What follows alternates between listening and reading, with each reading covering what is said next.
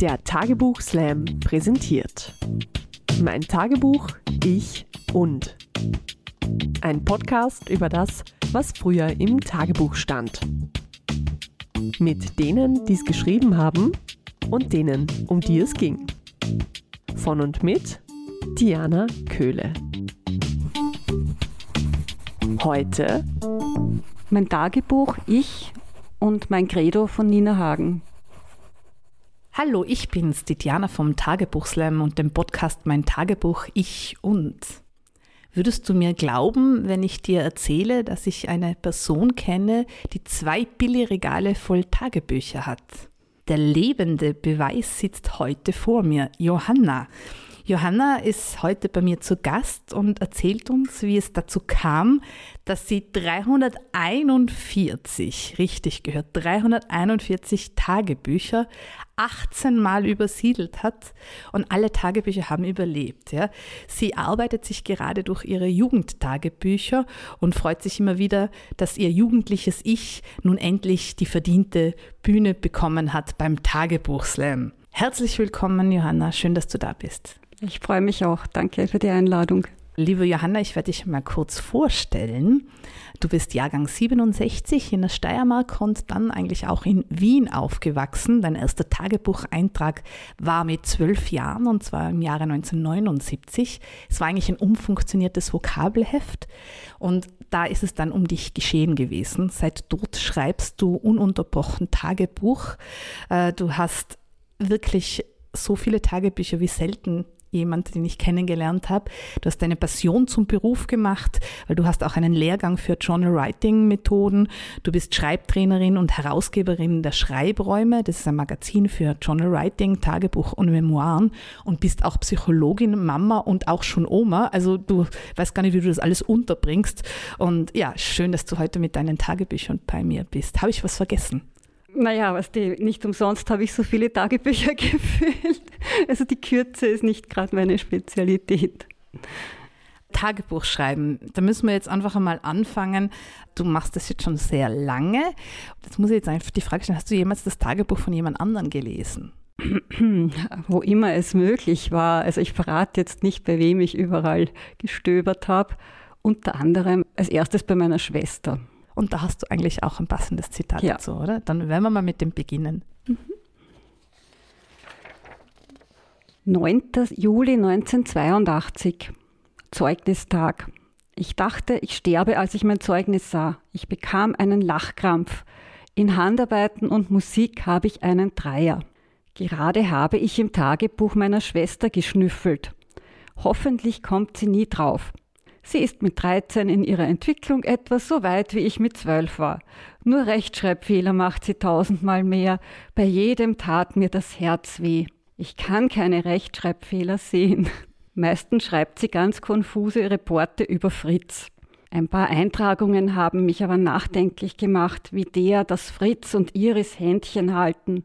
Sie findet sich selbst hässlich und beklagt sich über die Ungerechtigkeit der Welt. Diese Gedanken kommen mir sehr bekannt vor. Eigentlich sollte ich mir mehr Gedanken über meine Schwester machen, auch wenn sie ein bisschen dumm ist. Im Prinzip ist sie ein liebes Kind. Ich finde, besser hättest du dich selber nicht vorstellen können, als wir mit diesem Tagebucheintrag oder sehr schön auch Eintragung. Ja, es kommt immer vor, das ist äh, wirklich auch speziell für jetzt deine Generation. Den Begriff verwendet man danach eigentlich nicht mehr Eintragung. Und äh, erst es mir ein bisschen unsympathisch, gebe ich zu, aber dann zum Schluss bist dann doch nochmals, äh, hast die Kurve gekratzt und findest deine Schwester dann doch auch nett. Aber schon, man merkt schon, du warst wahrscheinlich auch eine sehr gute Schülerin, also bis auf die einen Noten, oder? Ah, das war die Streberphase, also die hat gedauert bis zu Beginn der fünften Klasse, ja. Also bis zur Pubertät, mhm. kann man es damit sagen. Genau, und ab dann waren nur mehr Burschen interessant und Ausgehen und Bier und so weiter. Und dann habe ich gezehrt bis zur Matura an dem, was ich davor sozusagen. Es, es, ging sich aus, es ging sich aus, also gerade haarscharf. Dann bei der achten Klasse war es schon sehr knapp dann mit Latein und Französisch und Mathe. Und äh, ich finde ja spannend, wir haben uns vor kurzem unterhalten und da hast du mir eine Geschichte über deine Tochter und ihr Tagebuchschreiben erzählt. Also meine ältere Tochter, sie ist auch jetzt sehr gerne und sehr viel in meinen Tagebüchern geschnüffelt. Ah, mit und, Erlaubnis? Teils, teils. Also eigentlich habe ich meinen Kindern erlaubt, ihr dürft alles lesen, also bis zu dem Alter, wie alt ihr schon seid. Natürlich hat sie dann noch wesentlich mehr gelesen, was mir nicht so recht war.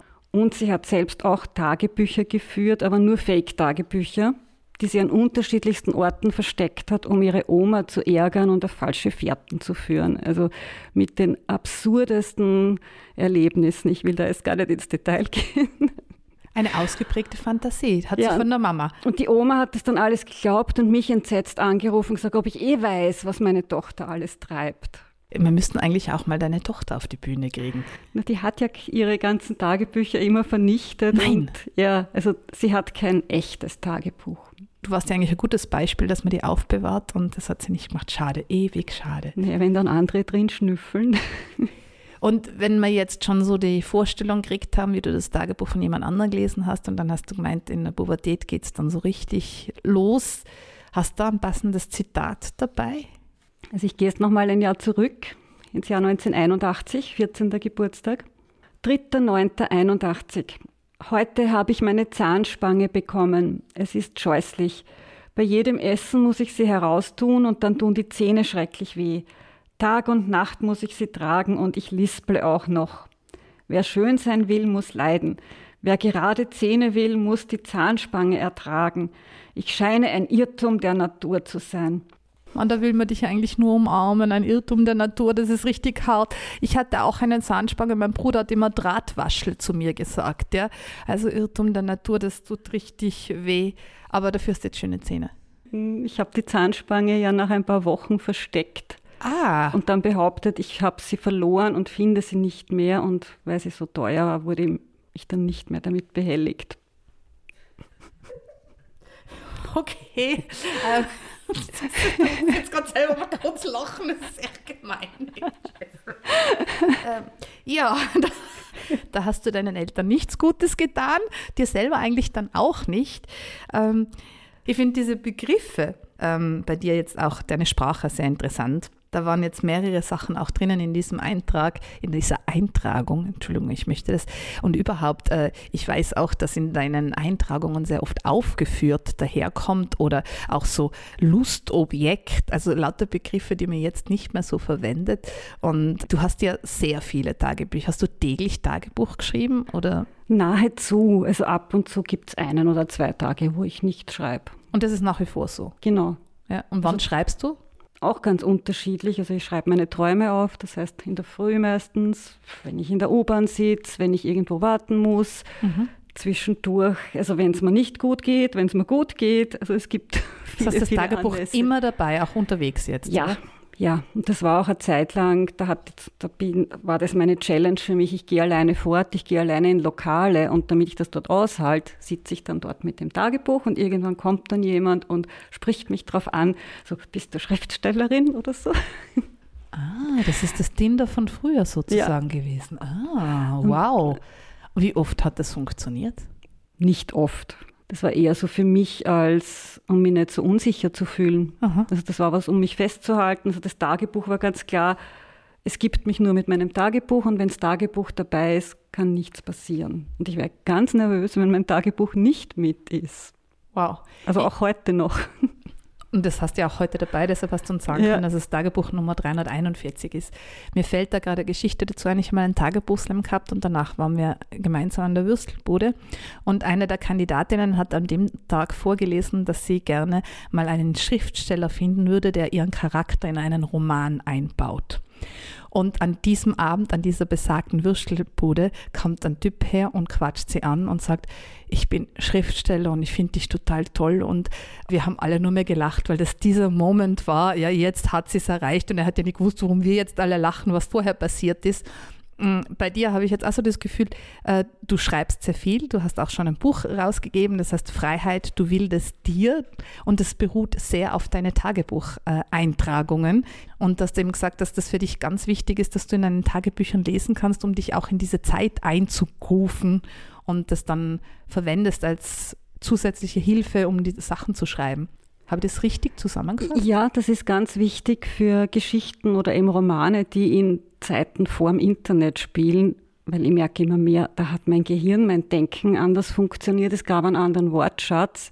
Ich meine, ich habe auch mit 15 einen anderen Wortschatz als mit 25 oder 30 und da komme ich sonst nicht hin. Also wenn ich nicht im Tagebuch nachlese und diese ewigen Elegien sind das ja teilweise, ja, immer wieder, oh, ich liebe ihn so sehr und er ist so wunderbar und wieso ruft er mich nicht an und er ruft an und das hat er gesagt. also um in das reinzukommen.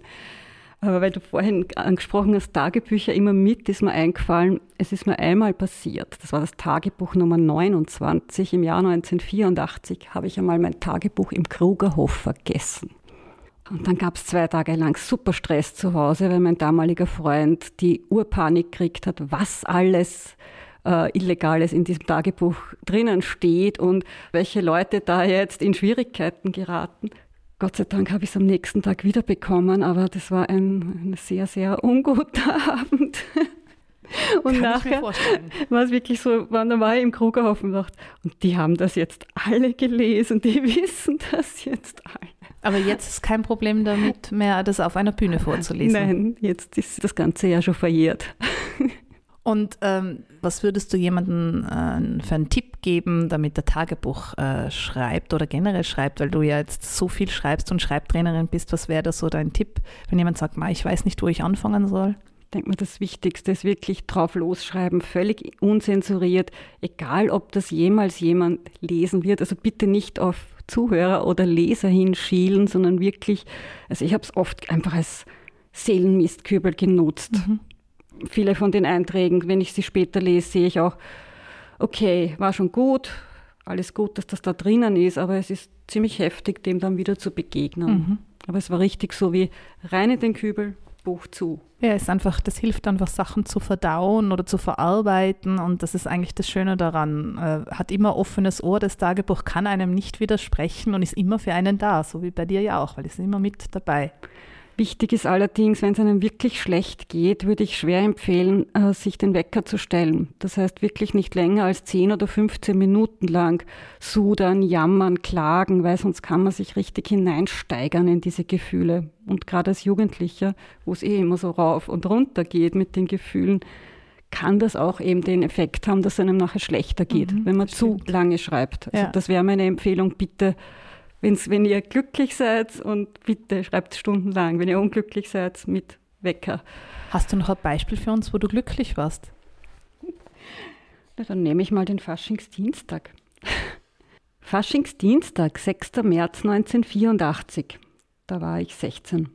Gestern habe ich ein bisschen zu viel Bier getrunken. Heute habe ich einen Superkater. In der Schule feierten wir Faschingsdienstag. Wir malten uns wild an und hüpften herum, aber in unserer Klasse kam nicht so viel Stimmung auf. Erst als die 7a bei uns hereinkam und eine Schlange bildete, ging es hoch her. Ich unterhielt mich mit Stefan, einem sehr langen Burschen, 1,96 Meter, sehr lieb. Ich tanzte mit ein paar Jungs, doch Stefan und ich blieben dann zusammen. Wir gaben uns bei unserem Streifzug durch die Schule bald die Hand, umarmten uns und schließlich landeten wir in der leeren 7a und begannen zu schmusen. Die nächsten Stunden wurden ein einziger Rausch, einfach toll. Und vor ein paar Tagen überlegte ich mir noch, die Pille abzusetzen. Jetzt ist natürlich nicht mehr daran zu denken. Vielleicht komme ich, sage noch was dazu, was ja. dann nicht im Tagebuch gelandet ah. ist. Wir haben ja dann eine Zeit lang auch am Gang herumgeschmust und dann kam ein Lehrer vorbei und hat uns gesagt, wir sollen aufhören, weil das ist eine, wir sind hier in einer anständigen Anstalt. Fra Anstalt, ja. Franklinstraße Nummer 21. also, Johanna, du bist ja jetzt bei mir alleine zu Gast. Normalerweise bringt ja immer jede Kandidatin oder jeder Kandidat eine Person noch mit. Es war bei dir ein bisschen schwierig. Diesen Stefan, gibt es den noch? Oder wie, wie wäre das? Weil der, man, der hätte auch bei uns landen können. Ja, nur ich weiß nicht einmal seinen Nachnamen. Von dem her wüsste ich auch nicht, wie ich ihn ausforsche. Und das ist prinzipiell ein bisschen schwierig bei Leuten, die man vor 40 Jahren kannte. Ja. Manche sind natürlich auf den Social Media, aber wenn ich dann sehe, wie sie sich dort zeigen, sehr seriös und in guten Positionen, denke ich mir, lieber nicht. Vor allem, wer weiß, wie in welcher Erinnerung die mich haben. Vielleicht nicht unbedingt die beste.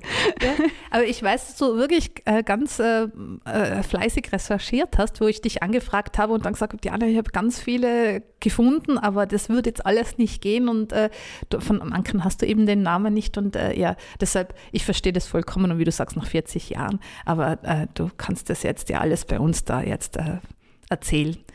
Die kommen niemals drauf. Eben, und falls Sie sich wiedererkennen, sind Sie herzlich eingeladen, sich bei mir zu melden und dann gehen wir auf einen Kaffee. Und dann machen wir eine neue Folge mit dem Gast dann dazu, dem passenden. Aber ich habe deine Tagebucheintragungen ja in Erinnerung, dass da auch sehr viele Männernamen vorkommen. Da kommt ja nicht nur der Stefan vor, sondern ich weiß auch, dass ein Code vorkommt. Ja, hast du auch was von Code dabei? Mhm.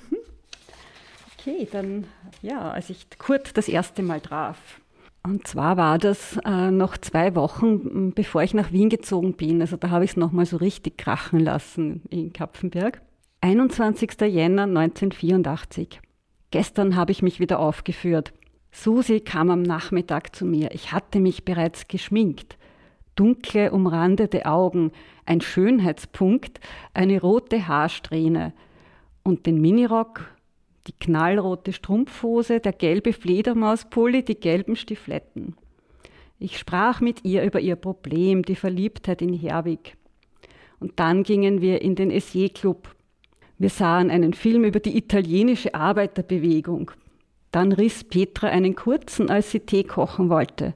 Wir saßen eine halbe Stunde im Dunkeln. Neben mir Kurt, 24, ein BEDAG-Student. Ich fühlte mich super. Er gefiel mir sehr gut. Er hat schöne, lange rote Haare und seine Brille steht ihm sehr gut. Er trägt schwarze Klamotten, ein super Jackett.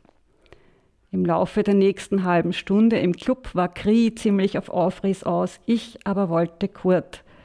Susi sagte mir, ich solle aufhören, er hätte eine feste Freundin. Ich dachte, okay.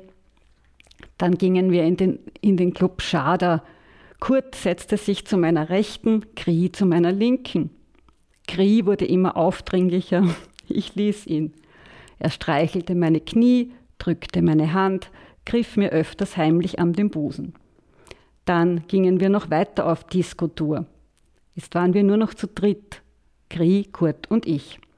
Kurt sprach mich näher an. Er sagte, dass es ihm gar nicht gefalle, dass ich auf Kris plumpe Annäherungsversuche eingehe, denn ich gefiele ihm doch sehr gut. Er brauchte nicht lange, mich dazu zu bewegen, meine Gunst ganz ihm zuzuwenden. Ah, genau, also dann ging es noch ein bisschen weiter und nach 1 Uhr morgens gingen wir dann zu ihm nach Hause. Er wohnt bei seinen Eltern. Ich war elastisch und wir bewegten uns in vielen verschiedenen Stellungen. Seine Eltern schliefen im Nebenzimmer und klopften mehrmals an die Wand, da wir ihnen zu laut waren. Nachher lagen wir nebeneinander und streichelten uns wie zwei Verliebte. Um sechs Uhr mussten wir raus, um zum ersten Bus zu kommen. Zu Hause badete ich, frühstückte gemütlich und ging dann zur Schule. Ich hoffe, Kurt noch einmal wiederzusehen, bevor ich nach Wien ziehe. Da muss ich jetzt einfach drauf sagen, da denke ich immer an einen Songtitel hier kommt Kurt. In jeder Hinsicht ist er gekommen.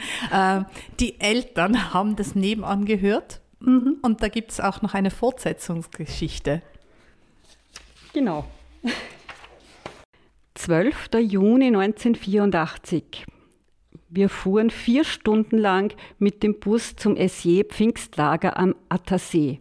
In Weißenbach stürzte ich mich sofort auf Alexander. Bald schon traf ich ein paar Jungs, mit denen ich in Kapfenberg zur Tanzschule gegangen war, und dann Kurt. Wir seilten uns sofort ab, und da klärte sich einiges. Seine Eltern hatten ihm nach unserer heißen Nacht wegen meiner Lautstärke ziemlichen Krach gemacht.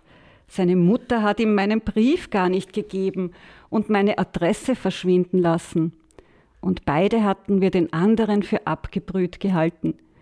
Wir beschlossen, uns nächtens in seinem Kleinbus zu treffen, um sexuellen Notstand zu beheben. Ich fühlte, wie etwas in mir ins Wanken geriet. Ich hatte mich auf ein Wochenende mit Alexander eingestellt und da war jetzt Kurt und ich wollte alle beide. früher war alles anders, früher war alles besser, früher war alles freizügiger, habe ich so das Gefühl. Man merkt, dass du in den 60er Jahren geboren bist, weil das kenne ich jetzt so in den Tagebüchern nicht und ich weiß auch, wo du aufgetreten bist mit lauter jüngeren Jahrgängen, die waren alles so überrascht, was die vorliest, was die erlebt hat. Hast du das auch so in Erinnerung, dass das alles ganz anders war? Mm, nicht unbedingt. Und ich muss sagen, speziell in dieser Klasse da, in, der, in dieser konservativen Schule, war ich schon die Einzige, die sich so aufgeführt hat. Und ich weiß eben im Nachhinein noch, dass es da extra Elternvereinstreffen gab und Gespräche, weil ich so arg drauf war. Aber sie haben beide Augen zugedrückt. Ich hatte immer so das Label begabt, aber aus schwierigen Verhältnissen. Also lassen wir es irgendwie.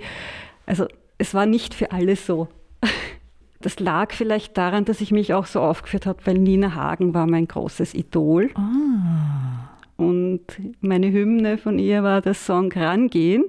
Und der Refrain ist, wenn du scharf bist, musst du rangehen. Und das habe ich sehr wörtlich genommen. Ich finde, das ist ein sehr schöner Tipp für uns alle. Also das können wir uns alle merken.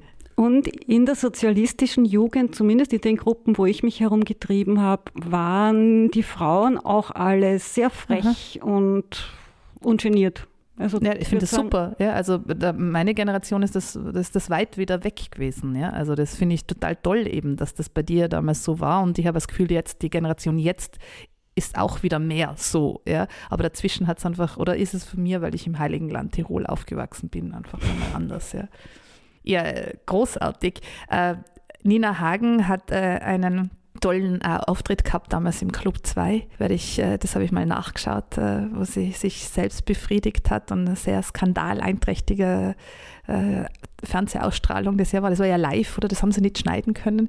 Und da passt das jetzt irgendwie dazu. Ich habe im Vorfeld gesagt, äh, es gibt auch eine peinliche Minute, wo man eine Frage an mich stellen kann. Und jetzt wollte ich fragen, hast du eine Frage für mich? Mhm. Ja, was hast also du Ich wäre sehr neugierig, ob bei einem Tagebuch-Slam einmal schon eine Teilnehmerin oder ein Teilnehmer etwas vorgelesen hat, wo du am liebsten vor Scham im Erdboden versunken wirst.